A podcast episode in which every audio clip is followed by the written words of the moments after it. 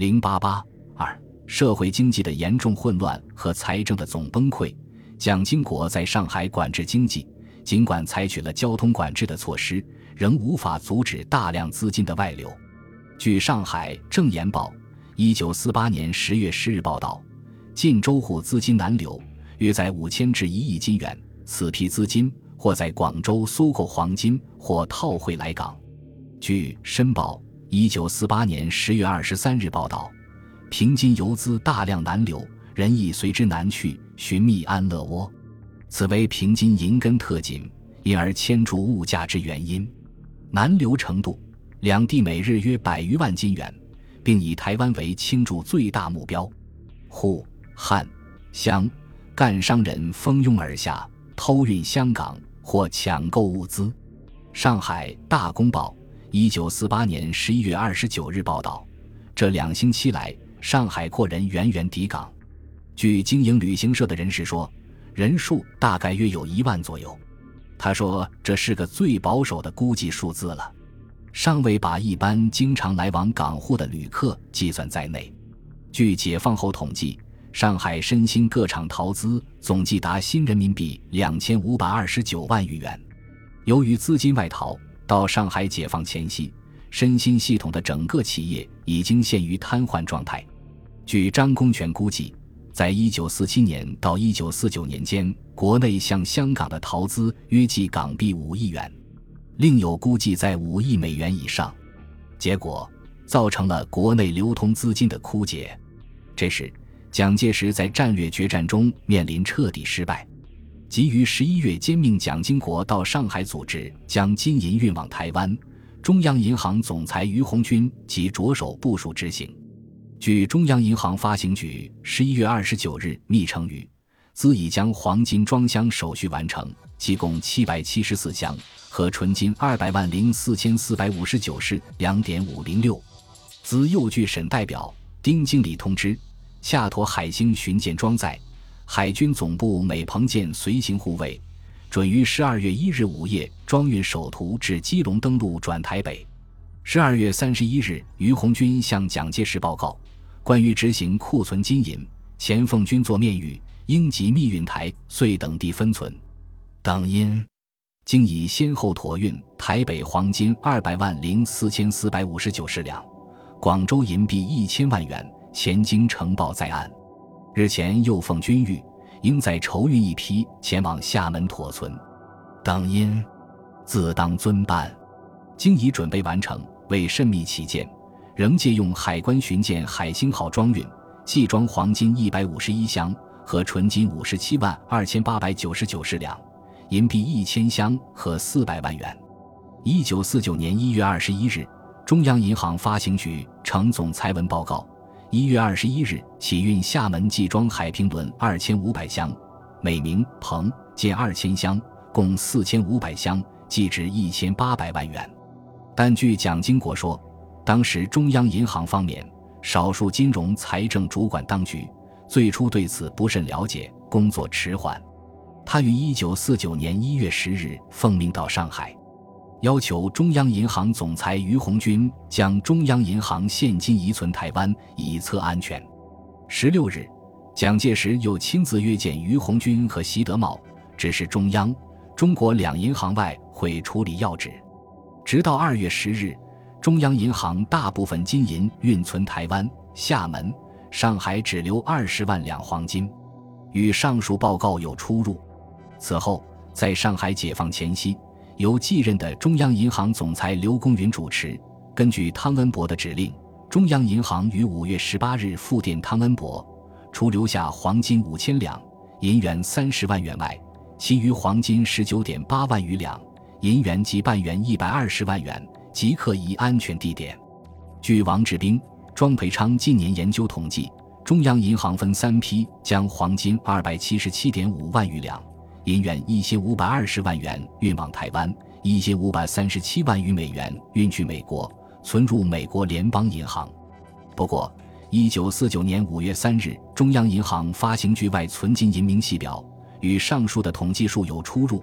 如按上述资料和统计，那么运台的部分黄金似又转存美国，或至五月间已经消费相当部分，详尽当另行研究。至于国民党系统各地方当局，在撤离大陆过程中，自然还有黄金、白银、外汇运存台湾或香港、国外。从大陆转移撤走的黄金、白银和外汇的总数，当然要超过上述统计数字。中国本来就是一个贫穷的国家，经过八年抗战和三年内战的破坏，经济已经十分衰弱。在经此一番资金的大逃亡。留给新中国政府和人民的流通资金，显然是异常拮据的了。后来，蒋介石就以这批从全国集中起来的财政力量，作为退守台湾一隅之地的资本。所以，蒋经国说，政府在拨迁来台的初期，如果没有这批黄金来弥补，财政和经济情形早已不堪设想了。那里还有今天这样稳定的局面？有说者为金圆券政策辩护时，甚至说。要是覆巢之祸并不那么单纯，那么丢了黄金，大陆又沦，政府没有这批黄金带来台湾，经济哪来迅速长成？相信我们真的要啃香蕉皮了。可见这批黄金对台湾当局和台湾后来发展是多么重要。不过，已故台湾历史学家沈云龙有很公允的议论：聚敛千万人之高学，染红自己的顶子。尚有何事非公道之可言也？李宗仁出任代总统时，南京的国民党中央政府财力为之一空，他没有力量支配在台湾存储的财富，在广大的农村地区，国民党的所谓土地改革始终只能托之空言。在戡乱总动员令下，国民党更进一步强化对农村的控制，搜括农村的人力、物力和财力。造成农村经济和社会更加动荡和破败。一九四八年初，国民党当局在军事溃败之余，强化了征兵事务，对农村造成了巨大的骚扰和恐怖。据三月二十六日国防部至内政部公函指出，查本年征兵紧急，各地办理多有未善、强拉舞弊，以致人心不安。先后据各方报告，内容大致相同。江前在报告中陈述宝山情况。一月二十六日清晨，办理拘捕壮丁人员率领自卫队警示下乡，强邀当地保长分往各村民户拘捕壮丁。其实各家尚未起床，大体均能捕获。拘获后用绳扎住臂膀，两人连绑押着劫走。本来规定先征志愿兵，不足之数再行抽签。但实际上并未先征志愿兵，而是秘密进行突然拘捕，而遭拘捕的壮丁只有一部分劫走，其余的人等候谈判。抽壮丁本为各地各级人员弄钱之最好机会，此为公开之秘密。据说当时对方讨价为棉花十五担至二十担，或白米面五十，结果造成各乡壮丁甚至卅岁以上者均有戒心，或避往上海。或寄宿他处，不敢住家。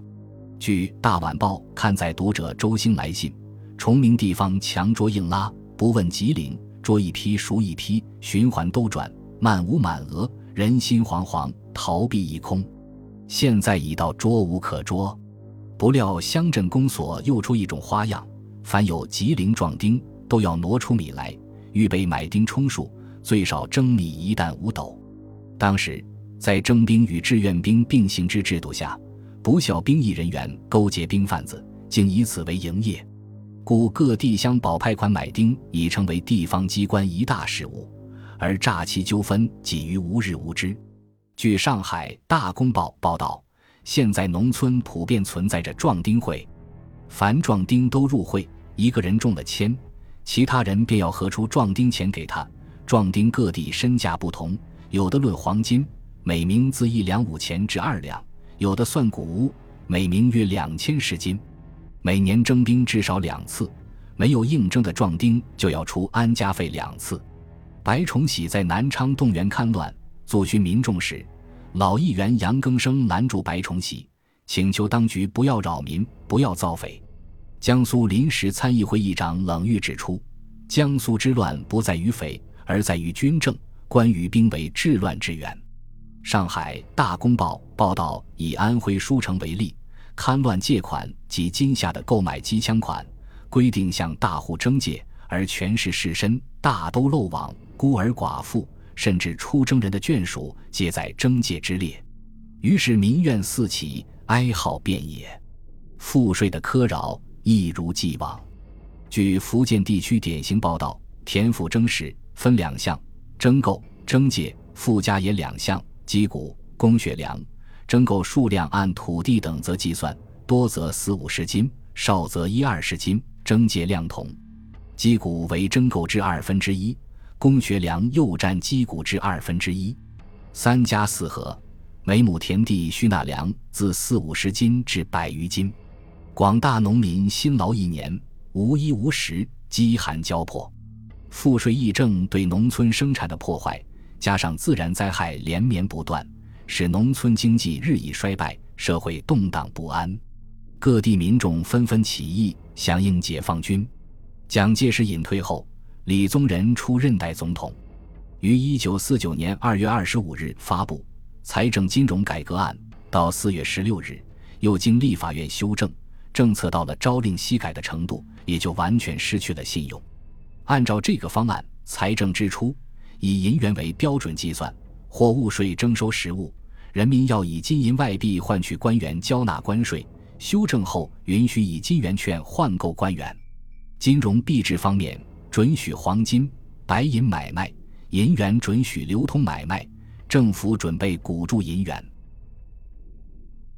本集播放完毕，感谢您的收听，喜欢请订阅加关注，主页有更多精彩内容。